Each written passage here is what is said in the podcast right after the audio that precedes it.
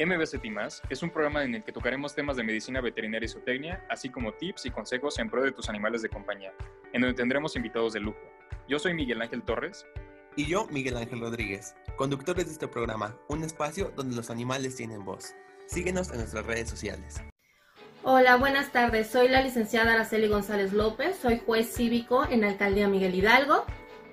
Eh, bueno, pues básicamente eh, les voy a hablar un poquito de lo que es la ley de cultura cívica, que esta ley, bueno, básicamente busca eh, establecer reglas mínimas de comportamiento entre los individuos en lo que son áreas públicas y vías públicas o algunas dependencias o algunos edificios que pertenezcan a la administración pública. Y bueno, me preguntaban qué relación tenemos nosotros como jueces cívicos o como para qué vamos a estar correlacionados un poquito con lo que serían los médicos veterinarios o tecnistas. Pues básicamente sería en lo relacionado a las infracciones que tengan que ver con animales. Nosotros en la Ley de Cultura Cívica únicamente en uno de sus artículos hablamos acerca de lo que son el maltrato animal o algunas infracciones que derivado de dueños que no tienen responsabilidad con sus animales eh, tendríamos que sancionar. Pero también como jueces cívicos vemos lo que es la ley de protección a los animales. Y entonces es ahí donde encontramos un gran apoyo o una gran ayuda por parte de los médicos veterinarios, ya que cuando se trata de una infracción por maltrato animal, es importante que ellos como peritos en la materia nos determinen qué fue lo que ocasionó a lo mejor esa lesión o ese maltrato que presenta el animal y de esa manera poder determinar si efectivamente se lo ocasionó un ser humano y de esa manera nosotros como jueces cívicos podríamos sancionar por maltrato animal.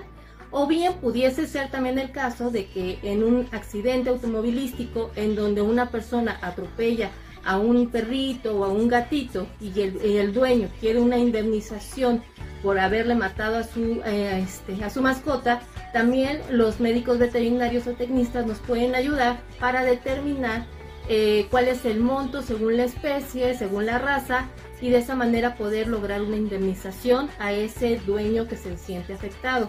Desgraciadamente para lo que es la ley, los animales son considerados como cosas, entonces es por eso que se puede determinar un monto para la indemnización. Básicamente es en lo que nos apoyarían a nosotros los médicos veterinarios a grandes rasgos. Eh, ¿Por qué? Porque nosotros no sabemos o no conocemos las especies, no sabemos si alguna enfermedad que puede tener un animalito, a lo mejor por un descuido, y que ellos digan que los, lo envenenaron o que fue una situación de maltrato, pues únicamente un médico zootecnista nos puede decir si efectivamente eso sucedió como nos lo marca la persona. Muchas gracias por sintonizarnos.